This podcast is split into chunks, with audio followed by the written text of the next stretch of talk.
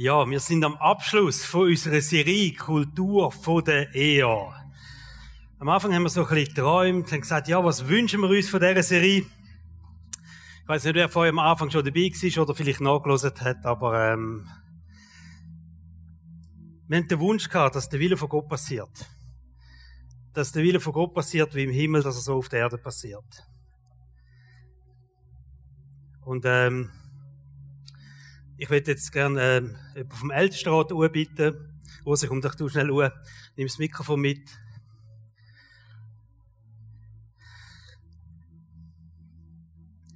Wir werden speziell für das beten. Das ist so ein großer Wunsch, den wir haben in der Leiterschaft, dass der Wille von Gott passiert.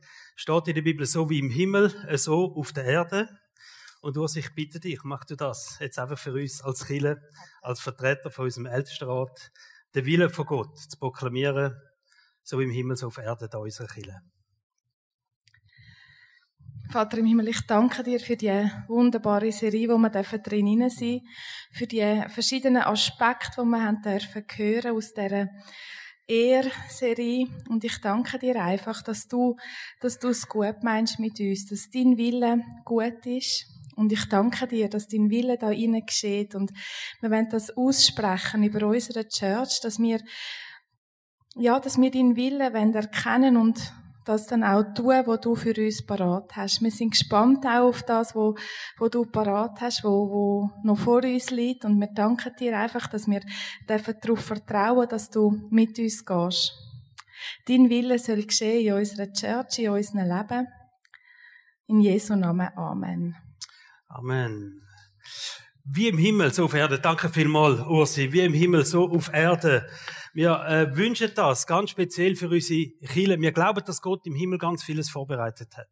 Und dass er sich mega Gedanken macht für unsere Kirche, für, für dein Leben, was er wird umsetzen da auf der Erde, was unser Platz ist da drinnen, als Einzelne, was unser Platz ist, als Kirche, wo wir miteinander dürfen haben. Wir haben gesagt, mit der Kultur von der Ehe, da wollen wir so eine Atmosphäre schaffen. Wir wollen das Gefäß haben, wo Gott mit seiner Gegenwart füllen tut, wo Gott mit seiner Herrlichkeit füllen tut, wo Gott mit seiner wunderbaren Kraft füllen tut. Also indem wir die Kultur von der Ehe prägen, indem das darf spürbar sein. Also wenn irgendwie in den nächsten zwei, drei Jahren Leute in unsere Kirche kommen und die sagen, was fällt euch auf? Da ist so eine Kultur von der Ehe. Das wäre etwas, oder? Und wenn sie das spüren, dann glaube ich, dann werden sie auch die Gegenwart von Gott spüren und sie werden spüren, dass eine Kraft von Gott da ist, wo ganz real ist, im Alltag inne. Wir haben gesagt, so die nächsten paar Sündig. Wir haben am Anfang mal von sechs Predigten geredet. Heute ist Teil neun. Aber wir schließen jetzt die Serie ab. Wir schließen aber noch nicht das Thema ab. Aber wir haben gesagt, wir wollen herausfinden, was es bedeutet, Kultur von der Ehe zu prägen. Es ist ein Lernprozess. Und ich glaube fest, wenn wir, müssen uns immer wieder daran erinnern, in verschiedenen Situationen im Leben, wenn wir sagen, weißt du was, Kultur von dir, komm, wir machen es anders, oder komm, wir reden anders, oder komm, wir denken jetzt anders über die Situation, über die Person, weil wir die Kultur von der Ehe prägen. Da müssen wir einander wirklich helfen. Wir haben euch spannende, kraftvolle Sündig versprochen. Wir haben gesagt, wir wollen darüber reden, wie wir Gott ehren können, wie wir Menschen ehren können. Wir wollen miteinander Sachen feiern, die gemacht werden, ohne in ein Konkurrenzdenken jetzt zu kommen. Wir wollen einfach einander gegenseitig Wertschätzung zeigen für alles, was passiert. Wir wollen aber nicht miteinander im Wettbewerb hineinstehen, sondern wir wollen das zur Ehre von Gott machen. Alles, was wir da machen, unserer Kille. Sich selber ehren ist ein grosses Thema gewesen. Gabe ehren, Leiterschaft ehren. Heute der letzte Teil. Lohn von der Ehe. Das klingt auch gut, oder? Wie geht's euch übrigens so in dieser Serie? Hat euch die Serie gefallen? Ein bisschen, hat sie euch ein bisschen gepackt? Schon? Cool, ich freue mich, ich freue mich drauf. Und wenn ihr irgendwie in dem Zusammenhang mit dieser Serie etwas erlebt habt, unbedingt meldet euch. Wir freuen uns, wenn wir auch so Zeugnis geben wenn wir von dem erzählen was ihr mit Gott erlebt habt. Lohn von der Ehe. Belohnungen ist ja etwas Cooles in der Erziehung braucht man ja auch Belohnungen. Wenn du willst, dass das Kind etwas nochmal macht, wo es jetzt außerordentlich gut gemacht hat, dann so Belohnung. Als Motivation mach's wieder so. Ist im Fall mega cool gewesen, oder? Wer, also, Frage an die Eltern. Wer von den Eltern schafft mit Belohnungen? Oder hat mit Belohnungen geschafft? Doch ein paar, hä? Das ist cool. Wer von den Hundeerzieher schafft mit Belohnung? Alle. Also, aber, nochmal eine Frage. Was tun ihr belohnen? Gute Noten. Wer tut gute Noten belohnen? Oder wer ist für gute Noten belohnt worden oder tut gute Noten belohnen? Durch ein paar. Das heißt Leistung. Leistung wird belohnt. Oder wer tut in der Kindererziehung Ehrlichkeit belohnen? Das ist cool, das wäre das Verhalten oder Charakter belohnen oder so. Wie man sehen, man, man macht das, wie man denkt, er macht es nachher wieder, oder? In dem Wort Belohnung steht ja das Wort Lohn schon drin. Also, das ist der Lohn. Und Lohn ist immer gut. Also Lohn bekommen ist nie schlecht. Du machst etwas und du kommst etwas dafür über. Zum Beispiel gehst du arbeiten, Morgen die meisten wieder gehen arbeiten, in der Hoffnung, in der Erwartung, es ist nicht eine Hoffnung, es ist eine Erwartung, es gibt einen Lohn dafür. Auch wenn er bei uns in der Kirche in einem von den Diensten mitarbeitet, dann ähm, habt ihr die Erwartung, es gibt einen Lohn dafür, oder? Schon. Nicht in Form von, dass etwas aufs Bankkonto bei euch kommt, sondern, dass Gott euch belohnt für das. Und es ist so, es gibt einen himmlischen Lohn für alles, was er da macht. In der Bibel wird Gott auch wirklich als Belohner bezeichnet. Also Gott ist ein Belohner. Steht so in der Bibel. Es gibt viele Bezeichnungen für Gott. Man kann sagen, Gott ist ein Tröster, Gott ist ein Ermutiger, Gott ist Erlöser, Gott ist Wiederhersteller. Aber Gott ist Belohner, ist auch etwas Cooles, oder? Also in allem, was wir machen, wissen wir, Gott ist ein Belohner Gott. Steht zum Beispiel Hebräer 11, Vers 6. Und ich wähle das aus der Elbefelder Übersetzung, das ist ein bisschen konservativ, ein holprig im Deutsch, aber einfach die Wörter sind so klar da drinnen, oder? Ohne Glauben aber ist es unmöglich, Gott wohl zu gefallen. Denn wer Gott naht, muss glauben, dass er ist und denen, die ihn suchen, ein Belohner sein wird. Also wer an Gott glaubt, glaubt an die Realität von Gott und er glaubt daran, dass Gott ein Belohner ist. Einfach so, wir dürfen daran glauben, dass Gott ein Belohner ist, in dem, wie er mit uns umgeht, in dem, was wir machen, dass es eben einen Lohn gibt. Also Gott belohnt Menschen, die mit ihm unterwegs sind. Und das ist ein wichtiger Grundsatz und den muss man sich einfach immer wieder einprägen. Weil der Teufel probiert uns manchmal das auszuschnurren oder vielleicht sogar das Gegenteil behaupten. Aber die Wahrheit ist, der Glaube an Gott zahlt sich aus. In jedem Fall. Und damit rede ich jetzt nicht nur von dem Glauben, wo du in deinem Herz hineintreibst, sondern den ganzen Lifestyle. Als Christen gehen wir anders an Sachen an, wir denken anders über Sachen, wir verhalten unsere Situationen anders. Und das zahlt sich aus. Unser Lifestyle als Christen zahlt sich aus. Das ist eine biblische Wort. Was immer du ins Reich von Gott investierst, es ist nicht ohne Lohn. Denk nie, dass irgendetwas für Gott machst, im Reich von Gott, und dass es kein Lohn gibt. Das wäre Lüge. Die Bibel ist so klar und sagt, es lohnt sich, wir werden belohnt für das, was wir machen. Manchmal ist ja so. Dann sehen wir andere Menschen, die leisten sich viele Sachen, die gönnen sich Sachen und dann denkst du, ja und ich, oder ich investiere mich ins Reich von Gott. Ich denke jetzt an die über 60 Leute, die am Samstag eben da sind, Hausday und Fairshop, wo wir kennen, wo wir einfach da sind, putzt haben, andere Menschen dienen, dass Leute Lebensmittel haben und einfach und dann machst du das, oder? Und der Samstag ist dann gelaufen, oder? Und dann denkst du vielleicht, ja, nein, andere, äh, die machen das am Samstag selbst, die können sich das leisten mit ihrem Geld und ich gebe vielleicht das Geld ins Reich von Gott. Und dann kommen manchmal so Gefühl, oder? Ah, lohnt sich das? Ja, die Antwort ist ja. Gott ist ein Belohner Gott. Und ich werde das mitgeben als etwas ganz, ganz wichtig, was immer du tust fürs Reich von Gott, was immer du investierst, was immer du gibst, es lohnt sich. Und du wirst nicht zu kurz kommen. Ich habe noch nie gehört, dass irgendeiner am Sterbebett einmal gesagt hat, mein Problem ist, ich habe zu viel für Gott investiert. Noch nie. Noch nie. Noch nie habe ich das gehört. Wirklich. Noch nie habe ich gehört, dass einem Sterbebett sagt, ich habe zu viel ins Reich von Gott investiert. In andere Menschen. Noch nie. Dann kommen die Aussagen, die die Leute bereuen, was du im Moment vielleicht wünschst. Und denkst, das wäre auch noch cool, oder? Du wirst nicht bereuen. Der Abraham. Wir schauen heute ein paar Geschichten an, ein paar Beispiele in der Bibel, einfach, dass wir das verstehen, wie wichtig das ist. Der Abraham ist unterwegs gewesen, das Land, das ihm Gott versprochen hat, ist ein bisschen kriegerische Zeit gewesen und nicht ganz gefahrenlos ist er da unterwegs gewesen. Und dann hat Gott zum Abraham in einer Vision geredet. Und das steht im 1. Mose Kapitel 15, Vers 1. Hab keine Angst, Abraham. Ich beschütze dich wie ein Schild und ich werde dich reich belohnen. Also der Abraham gehört das in der Vision.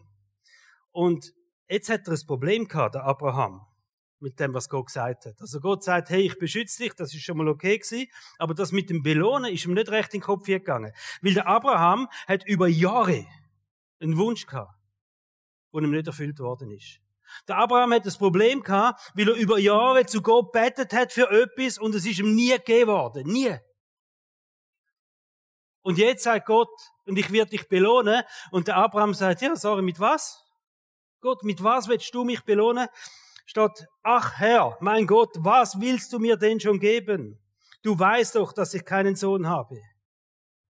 Der Sohn ist das Problem gewesen, wo er sich so gewünscht hat. Und er hat ihn nicht bekommen. Über Jahre, Jahrzehnte nicht. Was willst du mir schon geben? Du weißt doch, dass ich keinen Sohn habe. Und jetzt, du selbst hast mir Kinder versagt. Oder? Und ohne einen Nachkommen sind alle Geschenke wertlos. Ein Diener meines Hauses wird meinen ganzen Besitz erben. Spürt ihr den Frust beim Abraham? Ja, Gott schon recht, wenn du sagst, ich bin dein Belohner, ich werde dich belohnen. Gott hat dem Abraham versprochen, reich ends belohnen, reich zu belohnen. Ich werde dich reich belohnen. Abraham, was du jetzt machst, du wirst einen Lohn bekommen. Abraham, wenn du mir jetzt vertraust, in dieser schwierigen Situation, du wirst belohnt werden für das. Abraham, wenn du nicht aufgibst, wenn du dran bleibst, du wirst belohnt werden. So hat Gott mit dem Abraham geredet und der Abraham sagt, aber ich habe ein Problem. Ich kann mir nicht vorstellen, was du mir überhaupt noch willst geben. Das Einzige, was ich mir wirklich wünsche, ist ein Sohn. Der Wunsch steht über allen anderen Wünschen inne. Gott, wie willst du mich belohnen? Wo ja du nicht schenkst, dass ich ein Kind kann bekommen oder meine Frau. Dass wir nicht älter werden Was willst du mir schon geben? Und jetzt bitte ich dich tief für dich jetzt hören und ich frage dich, kennst du das Gefühl? Gott, was willst du mir schon geben? Wenn das hat jetzt gut tönt. Gott ist ein Belohner Gott. Das wird für alles belohnt werden. Was? Was Gott? Weil da habe ich doch Wünsche in meinem Leben. Da habe ich doch für Sachen schon jahrelang betet, schon x-mal betet und es ist nicht passiert. Gott, was willst du mir denn als Lohn geben? Haben ihr die Frage auch schon gehabt, so ganz ehrlich? Meine grössten Wünsche sind nicht erfüllt worden. Kann mir das nicht leisten. Mein Job ist nichts. Seit Jahren wünsche ich mir Kind, seit Jahren wünsche ich mir einen Partner. Gott, was willst du mir schon geben? Sag jetzt mal, wie sieht denn der Lohn aus? So hat der Abraham geredet und ich, ich liebe das, weißt du, der Abraham wird ja als Freund von Gott bezeichnet. Und wenn Gott zu einem Menschen, einem Abraham redet und, und nachher einfach der Abraham so ganz ehrlich sagt, ja, aber Gott, vergiss es doch. Ist jetzt das Maul ein bisschen weit aufgemacht, oder? So, so dürfen wir mit einem Freund reden, oder? Und ich glaube, das ist wichtig, dass wir an unseren Fragen, an unseren Problemen, die wir haben, mit Gott einfach reden und sagen, Gott, ich kann mir das nicht vorstellen. Und Gott sagt dem Abraham einfach Folgendes. Er sagt, nein, Abraham. Nein, erwiderte der Herr. Nicht dein Diener, sondern dein eigener Sohn wird den ganzen Besitz übernehmen. Er hätte gesagt, Abraham, wenn du dir jetzt nicht kannst vorstellen, wie es wird sein, aber dein Sohn wird der Erbe von deinem Lohn sein. Das musst du wissen. Und damit hat Gott nochmal eine riesige Verheißung ähm, nochmal, einfach nochmal klargestellt. Es wird so sein. Du wirst einen Sohn bekommen. Und ich will dir das mitgeben, wenn du dir nicht vorstellen kannst, wie Gott dich kann belohnen, wie vielleicht viele Sachen in deinem Leben da sind, wo du sagst, es sind so große Wünsche, so große Fragen, die ich habe. Er wird dich belohnen. Weil er ein Belohner Gott ist. Steht Hebräerbrief, er ist denen, wo er ihn glauben und ihm vertrauen, ein Belohner. Also, hör nicht auf Glauben, auch in schwierigen Situationen. Hör nicht auf Gott vertrauen, weil Gott ist ein Belohner. Heute reden wir über einen speziellen Lohn. Oder einen Lohn für etwas Spezielles, nämlich den Lohn der Ehe. Was habe ich davon, oder was haben wir davon, wenn wir die Kultur der Ehe da prägen? Was haben wir davon, wenn wir Gott ehren? Was haben wir davon, wenn wir einander ehren, Gaben ehren, anvertraute Menschen ehren, Leiter ehren, all die Themen, die wir miteinander haben? Was ist jetzt genau der Lohn von dem? Also wenn Gott ein Belohner ist, und jetzt machen wir das, was ist genau der Lohn? Und wir haben ja immer darüber geredet, dass die Kultur von der Ehe etwas bewirken kann. Einerseits, sie führt es in einen Lifestyle hier, in einen veränderten Lifestyle, in einen Lifestyle, wo man die Liebe von Gott und die Herrlichkeit von Gott demonstriert. Wir haben das ein paar Mal erwähnt, wo steht im Römerbrief, dass die Welt darauf wartet, dass du und ich offenbar werden, als Söhne, als Kind von Gott, als Töchter von Gott. Und das ist sicher etwas, oder? Was unser Leben verändert. Aber der Lohn. Was ist der Lohn? Kultur von der Ehe ist ein Gefäß, haben wir gesagt, wo Gott seine Gnade, seine Gegenwart und seine Kraft eingießen wird. Der Lohn ist, dass Gott das Gefäß füllt. Verstehst du? Wenn wir sagen, Kultur von der Ehe ist so ein Gefäß, wo Gott mit seiner Kraft und Gegenwart füllen. Der Lohn ist, dass Gott das Gefäß füllt. Lohn von der Ehe ist das Füllen von dem Gefäß. Wir haben miteinander auch definiert, Kultur von der Ehe ist ein Schlüssel für Erweckung. Der Lohn wird Autorität sein. Geistliche Autorität, wo er uns gibt, wo er dir gibt. Wir haben gesagt, Kultur der Ehe ist Umgebung, wo die Gegenwart von Gott anzieht und aufnimmt. Der Lohn von der Kultur der Ehe ist eine göttliche Atmosphäre. Also wir dürfen uns auf etwas wirklich Cooles freuen, wenn wir in das investieren, wenn wir in die Kultur der Ehe investieren. Ich will das mal so mit einem Satz sagen. Ich bringe ein paar so Sätze, was der Lohn ist von der Ehe. Aber ein Satz, der Lohn von der Ehe ist, dass wir etwas von Gott überkommen. Dass wir etwas von Gott überkommen. Nähe, Gnade, Kraft, Autorität. Und darum ist die, die Serie, die Predigtserie für uns so wichtig gewesen. Wenn du dir ein Leben wünschst, wo du mehr Gegenwart von Gott erfahren tust, wo du mehr äh, auch die übernatürliche Kraft von Gott kannst erfahren in deinem Leben, wenn wir uns das als Chile wünschen, dann ist die Kultur von der Ehe wie ein Schlüssel, wo wir in unserer Hand haben. Es gibt einen Zusammenhang in der Bibel ganz klar von Ehe und Lohn. Da sehen wir an verschiedenen Orten. Da gibt es ein Beispiel in der Bibel, wo Jesus äh, nicht so viel Wunder gemacht hat. Ich muss wissen, war in einer Zeit, wo er gerade angefangen hat, Wirkung sehr viele Wunder gemacht hat. Da sind äh, Gelähmte sind plötzlich wieder gegangen, Blinde haben gesehen, Taube haben wieder gehört. Also ist äh, eine Welle durch das Land durchgegangen. Äh, da sind hunderte, tausende von Leuten gekommen, wo Jesus zugelassen haben. Und er hat so viele Menschen geheilt. Da gibt es Bibelstellen, wo steht, er heilte sie alle. Also da ist etwas passiert, oder? Aber da hat es einen Ort gegeben, da ist Jesus hingegangen und da faktisch kein Wunder passiert. Er hat faktisch kein Wunder äh, dort gemacht. Und zwar ist das seine Heimatstadt Nazareth gewesen. Und über dem Geschichtli, wo in der Bibel steht, über dem Ereignis können wir schreiben, keine Ehre gleich kein Lohn. So eine einfache Gleichung. Keine Ehre gleich kein Lohn. Also er ist eines Tages in seine Heimatstadt Nazareth gegangen. Hat den Ruf gehabt, all die krassen Wunder zu machen. Also da hat man gehört eben, die, in dem Dorf, jetzt sind Leute geheilt worden, Blinde, die wieder sind, all das. Aussätzige, wo, wo geheilt worden sind, also krasse Geschichten, die da passiert sind. Und er kommt jetzt zurück in sein Heimatort Nazareth, wo er aufgewachsen ist. Und die Leute jetzt sind natürlich mega gespannt, wo Jesus kommt. Einerseits, die große Aufgeregtheit, ja, was passiert jetzt? Was macht Jesus bei uns, oder? Und andererseits haben sie das Problem gehabt. Komm, es ist doch der Jesus, der hat doch mit unseren Kindern Fußball gespielt. Das ist doch der Jesus, der da, weiß ich nicht, was gemacht hat. Das ist, das ist der Bub, der Jesus. Also, und jetzt, das passt irgendwie nicht zusammen. Und sie haben das irgendwie nicht ganz auf die Reihe gebracht, oder? Da ist jetzt der Jesus, der, von dem redet man, der macht die krasse Wunderkraft von Gott ist ihm. Und auf der anderen Seite ist einfach der einfache Sohn vom Zimmermann vom Dorf. Wo jetzt zurückkommt und jetzt plötzlich, und das haben sie nicht packt, das haben sie nicht zusammengebracht. Im Endeffekt haben sie nicht mehr so recht daran geglaubt, dass Jesus wirklich der Mann ist, der Kraft von Gott in ihm ist. Und sie haben ihn nicht geehrt als der Mann wo ein Repräsentant ist von der Kraft von Gott, wo Gott durch ihn durchwirkt, wo Kraft von Gott durch ihn durchwirkt. Und Jesus hat dann faktisch kein Wunder gemacht. Ganz wenige Heilige hat er gemacht, vom weil es einfach nicht anders gegangen ist, weil es irgendwie die Heilungskraft einfach aus ihm rausgeflossen ist. Trotzdem noch, oder? Ins Leben von anderen Menschen. Aber da hat etwas Wichtiges gefehlt. Und Jesus erklärt, wieso ist das so gewesen in dieser Stadt Nazareth? Jesus sprach zu ihnen, ein Prophet ist nicht ohne Ehre, außer in seiner Vaterstadt und unter seinen Verwandten und in seinem Haus. Und er konnte doch keine Wunderwerke tun, außer dass er wenige Schwache die Hände auflegte und sie heilte. Also, Jesus sagt Folgendes.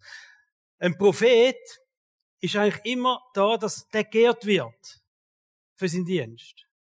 Aber in seiner Heimatstadt ist das oft nicht so, weil man bringt es vielleicht eben nicht so aufeinander, oder? Das ist genau das, was er erlebt hat. Er hat die Ehe nicht bekommen. Also er ist sozusagen wie ein Prophet gewesen, ohne Ehe. In seiner Heimatstadt. Und darum hat er das nicht können machen. Darum hat er kein Wunderwerk. Und das Wort, das dort verwendet wird, steht dynamisch. Das ist Kraftwirkung, können wir dem sagen. Also Kraft von Gott hat er nicht können fließen lassen in dem Dorf hinein, weil da keine Ehe war für das, was er eigentlich ist. Es steht nicht, dass Jesus kein Wunder hätte machen Er ist mit dieser Absicht in das Dorf gegangen, aber da hat es eine Atmosphäre gegeben von der Unehe. Gegenüber dem, wer er war, gegenüber dem, was er gemacht hat. Etwas hat ihn zurückgehalten in Nazareth. Im Gegensatz zu allen anderen Städten und Dörfern. In Nazareth hat ihn das zurückgehalten und er erklärt es mit dem, dass kein Ehr da war. Ein Prophet wird überall geehrt, aber nicht in seinem Heimatstädtli, wo er ist. Und das sagt Jesus. Jetzt denken wir mal darüber nach. Es ist ganz wichtig, dass man das versteht.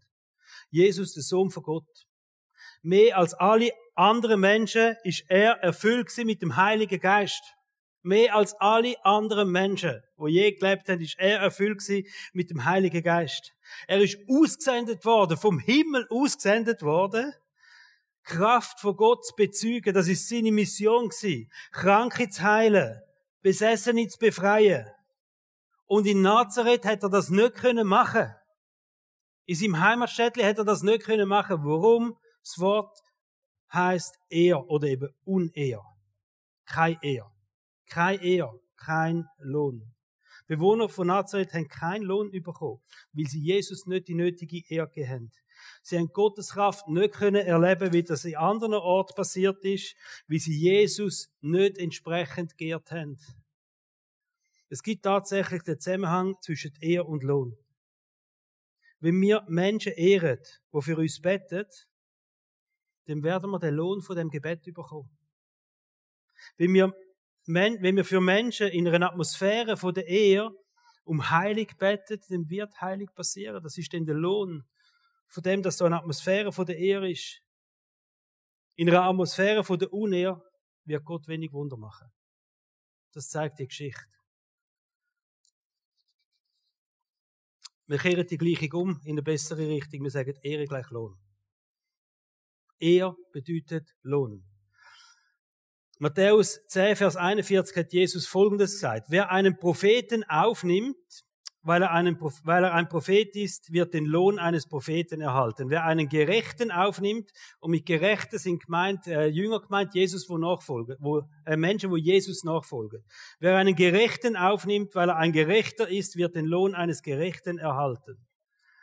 Und nach unserem Verständnis von Ehe können wir das aufnehmen, ersetzen durch das Wort Ehre, oder? Wer einen Propheten auch ehrt, wer einen Propheten ehrt, weil er ein Prophet ist, wird den Lohn eines Propheten erhalten. Wer einen Gerechten aufnimmt oder ehrt, weil er ein Gerechter ist, wird den Lohn eines Gerechten erhalten. Wer einen Prophet ehrt, wird den Lohn von einem Prophet bekommen. Wer einen Leiter ehrt, wird den Lohn von einem Leiter bekommen. Wer einen Helfer ehrt, wird den Lohn von einem Helfer bekommen. Wer einen Better ehrt, wird den Lohn von einem Better bekommen. Das ist das, was Jesus da erklärt. Der Lohn von der Ehe, und jetzt ist nochmal eine wichtige Erklärung, was es ist, der Lohn von der Ehe ist immer die Frucht von dem, was der andere für dich macht. Der Lohn von der Ehe ist die Frucht von dem, was der andere für dich macht. Da gibt es eine Geschichte von einem römischen Hauptmann, der war in Kapernaum. Römer sind ja Besatzungsmacht gewesen. Aber der römische Hauptmann, der hat gehört, was Jesus alles macht, wie viel Kraft in dem innen ist, wie viel Wunder das er macht. Und dann hat das Problem gehabt, dass sein Diener, das ist ein wichtiger Mann für ihn, offensichtlich, der ist krank gewesen und er hat gesagt, ich gehe jetzt zu dem Jesus und bitte den Jesus, heil du meinen Diener. Und so ist er zu Jesus gegangen, der römische Hauptmann, und hat gesagt, hey, Jesus, bitte heil mein Diener. Und Jesus hat ihn angeschaut und hat gesagt, okay, ich komme mit. Gehen wir zu dem Diener. Jeder von uns hätte gesagt, ähm, super, Jesus, komm mit, oder? Da schnell ein Selfie gemacht, Jesus kommt mit, mein Haus und so. Einfach äh, mega Freude gehabt, Jesus, komm mit. Aber der Hauptmann hat ganz ein spezielles Verständnis gehabt von Ehr und Respekt. Weil er selber in dem innen gelebt hat. Vielleicht sogar in einem ungesunden Maß. Wie die Römer das gelebt haben. Aber er hat gesagt, hey, als Hauptmann ist es doch so. Wenn ich jemandem sage, gang dort hin, dann muss er dort hingehen. Wenn ich jemandem sage, komm da hin, dann muss er da kommen. Wenn ich jemandem sage, hock ab, dann muss er abhocken. Weil ich bin der Hauptmann. Und meine Befehle, die haben, die haben Kraft, die haben eine Autorität. Und das Verständnis hat er gehabt. Und so ist er zu Jesus gegangen und hat gesagt, hey, Jesus, sag doch einfach ein Wort. Und mein Hirn wird gesund. Wenn ich das mache, es passiert auch etwas. Und ich sehe das in dir die Autorität. Und er hat ihn so geehrt. Er hat das Verständnis von er gehabt gegenüber Jesus. Als die Person, wo kann es mit einem Wort etwas bewegen und er hat das gesagt, also Jesus, sag einfach ein Wort und mein Diener wird gesund. Und dann gibt Jesus eine Antwort. Und Jesus sagt, ich versichere euch, in ganz Israel habe ich kein, bei keinem solch einen Glauben gefunden. Also Jesus ist schon anderen begegnet, zum Beispiel Johannes der Täufer. Und jetzt sagt er, nein, aber der, der Hauptmann hat mehr Glauben, wie der, beispielsweise Johannes der Täufer. Und dann sagen wir, wow, Krasse Aussage, oder? Also Jesus sagt, ich versichere euch, in ganz Israel habe ich bei keinem solch einen Glauben gefunden wie bei dem römischen Hauptmann. Was du geglaubt hast, soll geschehen und zur gleichen Zeit wurde der Diener gesund. Also sie haben sich nicht vom Fleck bewegt, sondern es ist die Diskussion gegangen. Für den Hauptmann ist es einfach, eine schlicht und einfache Frage von der Ehre und von der Hochachtung gewesen. Wenn ich kann befehlen, kann das Jesus auch. Wie viel mehr kann denn das Jesus, oder? Wenn ich das schon kann. Und jetzt können wir sagen, was hat der Glaube von dem Hauptmann so einzigartig gemacht, dass Jesus sagt, so einen Glauben habe ich noch nie gefunden. Das ist schon ein Frust für alle anderen, die dort schon unterwegs sind, oder? Es ist Verständnis von der Ehre und von der Hochachtung gewesen, wo der Hauptmann hatte. Das ist das, was der Glaube unterschieden hat zum Glauben von allen anderen Menschen. Das Verständnis von der Ehre und von der Hochachtung von der Wertschätzung und verschweckt. Und er hat den vollen Lohn bekommen. Der volle Lohn. Sein Diener ist gesund worden von einem Moment auf den anderen. Und ich glaube, der Lohn von der Ehe ist einfach Kraft von Gott. Wenn wir die, den Respekt und die Hochachtung haben, dann, dann werden wir Menschen sein, die, die die Kraft von Gott dürfen erleben in unserem Leben. Auf so ganz übernatürliche äh, Art und Weise, wie das da passiert ist, oder? Über Distanzen hinweg vielleicht. Ich möchte ein anderes Beispiel anschauen. Der Noah und seine Söhne. Sind die Flut vorbei, alle schön wieder auf dem Trockenen gewesen, und Gott ist zu ihnen gekommen. Und, ähm, das steht übrigens wo das Zeichen vom Regenbogen und all die Geschichten. Aber dann ist Gott zum Noah gekommen und zu seinen Söhnen und hat gesagt, das finde ich einfach eine lustige Stelle, oder? Er hat gesagt, vermehrt euch und bevölkert euch und bevölkert wieder die Erde. Also, in, in ähm, älteren Übersetzungen heißt vermehrt euch, bis, auf de, bis es auf der Erde von euch wimmelt. Das gefällt mir. Oder? Stell dir mal vor. Also du, ähm, du bist ein junger Typ und du lernst eine Frau kennen und ähm, irgendwann denkt, ja, Heirat wäre gut, ist immer gut, auch über Kinderfragen reden miteinander, oder? Sie sagt, ja, wie viele Kinder willst du? Und er sagt, ja, bis nur noch so wimmelt. ja, das ist ja biblisch, oder? Aber vielleicht musst du eine andere Frau suchen. gut. Also, bis es nur noch so wie ähm, der Noah, er hat auch schon ein gewisses Alter gehabt, vermutlich denkt, das ist der Part der Jungs, oder? Mein Part, ich baue einen Weinberg an. Gute Idee, die er hat. Noah betrieb Ackerbau und legte als erster einen Weinberg an. Eines Tages trank er so viel von dem Wein, dass er betrunken wurde und sich nackt in seinem Zelt schlafen legte. Ich will ja nicht wissen, was er noch alles gemacht hat, bevor er geschlafen gegangen ist, oder? Aber er weiß es vermutlich auch nicht mehr so genau. Aber auf jeden Fall ist jetzt die Situation gewesen, der Noah, der hat sich einfach wirklich voll lassen und ist dann für die Blut in seinem Zelt gelegen. Dann kommt der eine Sohn, der heißt Ham. Und der Ham, sein Vater entdeckt, und hat gesagt, wie cool ist denn das? Müsst ihr mal schauen. Effektiv. Der liegt, viele Blut, in dem Zelt, zack, hagelvoll, so habe ich den Vater noch nie gesehen, oder? Und ist zu seinen Brüdern gegangen, es ist für ihn einfach eine coole Sensationsstory gewesen. Und er hat sich überhaupt nicht überlegt, was das mit dem Vater macht. Was das mit der Ehe von seinem Vater macht. Wenn er jetzt da hingeht und einfach sagt, wie cool ist denn die Story, ist übrigens ein wichtiger Hinweis, wenn wir Sachen weiterverzählen, auch coole Sensationsstories oder Geschichten und sagen, hey, wow, schau mal, dem ist das passiert oder selbst, überlegen wir uns doch immer, was macht das mit der Ehe von der Person, wo wir jetzt die Geschichte erzählen. Ganz ein wichtiger Hinweis. Also der Ham hat sich keine Gedanken gemacht, was das mit der Ehe von seinem Vater macht. Ist zu den Brüdern gegangen und ähm, hat das erzählt, die Story anders reagiert haben seine Brüder, der Sem und der Japhet. Wir lesen, wie der Sem und Japhet reagiert haben. Da nahmen Sem und Japhet einen Mantel, legten ihn über die Schulter und gingen rückwärts ins Zelt. Sie ließen ihn mit abgewandtem Gesicht über ihren Vater fallen, um ihn nicht nackt zu sehen.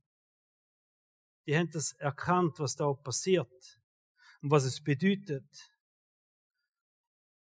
Der Ham hat sich unehrenhaft benommen, der Sem und der Japhet die haben gesagt, wir müssen die Ehe vom Vater unbedingt retten, in dieser misslichen Lage, und haben die Decke genommen, sind hinter sie gelaufen, haben sie drüber gelegt und haben den Vater erst wieder angeschaut, wenn er dort wie ein Engel geschlafen hat, mit der Decke drüber. Sie sind sich bewusst gewesen, was es bedeutet, die Ehe nicht zu verunglimpfen von ihrem Vater. Im Gegenteil, die Ehe können zu decken, zu erhalten, zuzudecken, Fehler zuzudecken. Versteht ihr, der Ham, der ist ja eigentlich bei der Worte geblieben. Er hat ja alles gestimmt, was er gesagt hat. Der Vater ist Sackhagel voll und er lebt viel Blut im Zelt. Der hat nicht gelogen. Was er nicht beachtet hat, ist, was das für die Ehe vom Vater bedeutet, wenn er die Geschichte jetzt geht, weiter erzählen. Und wir lesen, wie der Ham Segen verloren hat in seinem Leben. Und wir lesen, wie der Sem und der Japhet viel mehr gesegnet worden sind, aufgrund von der Tat, wo sie gemacht haben, wo sie die Ehe vom Vater gerettet haben. Nicht einfach eine Sensationsstory verbreitet hat, sondern angestanden sind und gesagt, hey, wir wollen am Vater seine Ehe retten, in dem Moment. Und sie haben den Lohn von der Ehe bekommen, und das ist der Segen von Gott. Und das, glaube ich, ist auch eine Form von Lohn von der Ehe. Segen von Gott, dürfen gesegnet werden von Gott. Da will ich etwas Wichtiges sagen. Lass sich nie vom falschen Verhalten von anderen Menschen davon abhalten, Kultur von der Erde zu leben. Verstehen wir das? Lassen wir uns nie vom falschen Verhalten von anderen Menschen davon abhalten, Kultur von der Erde zu leben. Ich sage es nochmal, weil mich challenge der Satz unheimlich. Lassen wir uns nie vom falschen Verhalten von den Menschen davon abhalten, Kultur von der Erde zu leben. Es wird immer Menschen geben, die sich falsch verhalten. Es wird immer Menschen geben, die Unrecht tun, vielleicht dir sogar Unrecht tun, vielleicht mit dir sogar gemein sind. Lassen wir uns nie davon abhalten, Kultur von der Erde zu leben, aber wenn Menschen sich falsch verhalten. Da gibt es eine ganz begeisternde Geschichte von einer Frau, die Hannah heißt. 1. Samuel steht sie in der Bibel. Ist eine Frau gewesen, die kein Kind bekommen hat. Das war in dieser Zeit eine schwierige Situation als Frau kein Kind bekommen. Sie hat darunter gelitten. Und sie ist schlecht behandelt worden von ihrer ganzen Familie, von der Verwandtschaft. Das ging ja noch. Aber wo sie in ihrem Schmerz und ihrer Trauer beim Tempel war, kommt der Priester auch noch und schießt sie auch noch zusammen. Dabei hat sie nichts anderes gehabt, wieder der riesen Schmerz über dem, dass sie kein Kind bekommen hat und was das für sie bedeutet und wie die Menschen sie behandeln. Und jetzt kommt doch der Priester noch und schießt sie noch zusammen, wie sie dort hockt und brüllt und schluchzt. Und wir würden verstehen oder aufstehen und sagen, weißt du was, du Priester und du kannst mir mal und weiß ich nicht was. Und, aber Hannah hat den Respekt vor dem Priester behalten. Und in dem Sinne, dass sich der Priester so als wirklich Deckel oben drauf, der hat es fast zum Überlaufen gebracht, wenn man verstehen, hat Hannah den Priester geehrt, weil er ein Priester ist. Er hat dem Priester der Ehr von einem Priester entgegengebracht. Und wir lesen, wie sie gesegnet worden ist für das das ist der Schlüsselmoment gewesen, wo sie dem Tiefpunkt tun, wo sie so schlecht behandelt wird, trotzdem einem Priester die Ehe begegnet, mit der Ehe begegnet und als Lohn kommt sie das Kind über Jahre, gewünschte Kind, kommt sie über und wird, wird schwanger, kommt das Kind über. Schaut, wir könnten Segen von Gott nicht erkaufen oder verdienen. Das können wir nicht. Aber wir können uns in die richtige Position bringen zum Segen empfangen. Das ist ja so. Du kannst jetzt nicht sagen, ich muss das oder das machen, muss mich so oder so verhalten und der Kunde sagen von Gott, das ist, ähm, das funktioniert nicht so. Aber wir können uns in die richtige Position bringen in unserem Leben. zum gesegnet werden. Und Kultur von der Ehe ist eine richtige Herzenshaltung, zum dürfen gesegnet werden. Wenn du selber Position, ähm, eine Atmosphäre von der Ehe prägst, wenn du das machst in deinem Umfeld, an deinem Arbeitsplatz, in deiner Familie, wenn du die Kultur von der Ehe prägst, auch hilfst prägen da unserer Church, dann bringst du dich, dann bringst du unsere ganze Kille in eine Position hier, wo wir von Gott gesegnet werden. Das ist so wichtig. Das gilt für jeden Einzelnen, das gilt für uns als Kille. 1. Samuel 2, Vers 30 sagt Gott, die mich ehren, werde auch ich ehren. Also Gott sagt ganz klar, wer mich ehrt, den werde ich auch ehren. Wir sind am Schluss von dieser Serie und am Anfang von einer neuen Kultur. Ich hoffe es so sehr. Am Anfang von einer neuen Kultur, wie wir miteinander umgehen. Seit Mitte vom letzten Jahr habe ich auf dem Herz gehabt, ich weiß auch nicht warum, ich habe nie gedacht, dass es so eine lange Serie wird, aber ich habe einfach auf dem Herz gehabt, im neuen Jahr mit der Kultur von der Ehe zu starten.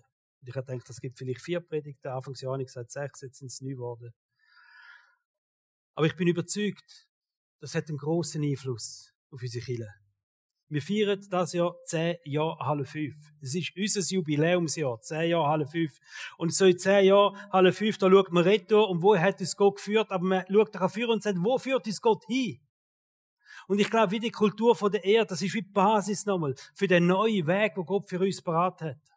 Als Chile, dass wir miteinander nochmal einen neuen Weg kommen. Ich glaube, das ist nochmal ein neues Land, wo Gott uns hinführt in der Gegenwart von Gott und in der Kraft von Gott und in der Autorität, wo er uns gibt als seine Kind.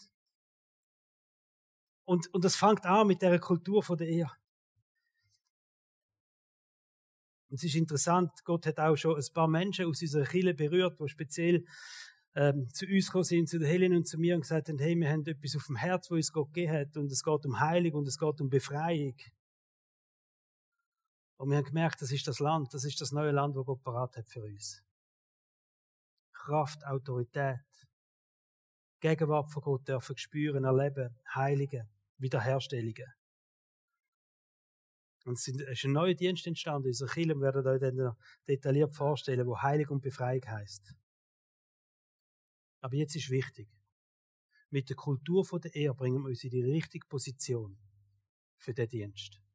Mit der Kultur von der Ehe bringst du dich in die richtige Position, wenn auch du in deinem Leben den Wunsch hast, mehr Gegenwart und mehr Kraft von Gott dürfen zu erleben. Und wir haben etwas gemacht, wo eine Idee, wo wir hatten, einfach so, das Thema heisst ja Lohn von der Ehe, also ich habe heute eine Belohnung über. Schon. Dass wir immer noch da sind, noch neunmal in dieser Serie. ähm, und wir haben gedacht, es muss etwas sein, wo euch immer wieder daran erinnert. Also nicht ein Schöckeli, so Kultur von der Ehrschöckeli und Essen das und dann ist alles vorbei, sondern vielleicht, wo ihr so einmal in der Woche daran erinnert werdet, hey, ich stehe auf und es ist, ähm, es ist jetzt eine Woche, die vor mir liegt und ich will in dieser Kultur von der Ehe leben. Und dann haben wir überlegt, was könnte das sein? Etwas zum Anlegen natürlich, oder? Optimal. Also du leist es an und weißt, okay, Kultur von der Ehe. Und wir haben das in verschiedenen Grössen da. Weil Menschen ja unterschiedlich groß sind, oder? Wir haben an Cirettis gedacht. Wir haben an Tappenzähler gedacht. Und alle zwischendrin. Und in unserem Team ist ja Medi Hubenschmidt da. Und er darf dann auch noch klatschen, weil sie ist sofort aufgesprungen auf die Idee und hat gesagt, das mache ich. Und hat jetzt über 400 ich zeige es euch. Socken bedruckt. Mit dem Logo. Er!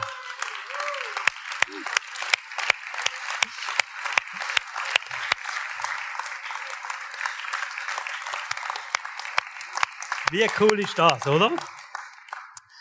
Und das Team hat grossen Einsatz geleistet und hat alle hier eingepackt. Unten durch steht Grösse. Wenn ihr rausgeht, nachher dürft ihr jeder so ein Perle Socken mitnehmen. Wo drauf Ehre steht. Und das ist so, ist mein Wunsch. Dass wir es nie vergessen. Dass wir es einfach immer wieder anlegen und sagen, ja genau, ich mache den Unterschied. Wenn es um Kultur von der geht. Ich mache daheim den Unterschied, ich mache im Geschäft den Unterschied und ich mache da in der Kille. Ihr werdet am Ausgang dann, nachher werden Mitarbeiter dort stehen, dass ihr die richtige Größe verwünscht, werdet eure Füße kennen. Nein, ihr könnt einfach sagen, welche Größe das ihr braucht. Drei Größen hat und ihr dürft das mitnehmen. Und dann stehen wir auf und wir beten miteinander.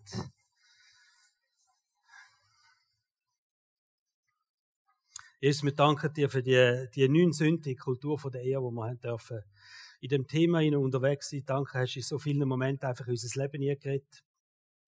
Hast zu uns als Kinder geredet, aber auch als einzelne Menschen. Und ich bete dafür, dass alles die, die Worte, dass die dürfen versiegelt werden in unseren Herzen. Und Heiliger Geist, dass du mit uns kommst, dass du uns im richtigen Moment immer wieder erinnerst daran und sagst, hey, Kultur von der Ehe, hilf uns, dass wir Menschen sind, die nicht Menschen, andere Menschen in die Unehe bringen, sondern dass wir Menschen sind, die eher retten, eher wiederherstellen. Ich bete das für uns als Chile miteinander. Ich bete das für unsere Families, wo wir daheim sind, für unsere Arbeitsplätze, wo wir sind. Ich bete das äh, für, für ganz persönliche Leben. Jede Begegnung, die wir mit anderen Menschen haben. Erst wenn du das Thema kann, sich selber ehren. Danke, dass du uns alle so wunderbar geschaffen hast. Und lass uns Repräsentanten sein von deiner Herrlichkeit. Lass uns Söhne und Töchter sein, die aufstehen und offenbar werden als deine Kinder. Wir strecken uns aus, Heiliger Geist, nach dir. Weil wir dich brauchen. Weil wir dich brauchen in unseren Herzen, weil wir dich brauchen als, als Kraft von Gott, die durch uns durchwirkt, weil wir deine Stimme brauchen, weil wir Leitung und Führung brauchen durch dich. Und ich segne euch, alle zusammen, mit dem Heiligen Geist, mit der Fülle vom Heiligen Geist, auch in dieser, in dieser Frage von der Erde, dass er immer wieder dürfen spüren, hey, das ist göttlich, das kommt vom Himmel. Und dass er immer in dieser Connection mit dem Himmel dürfen unterwegs sein, wo immer das sind. In Jesu Namen.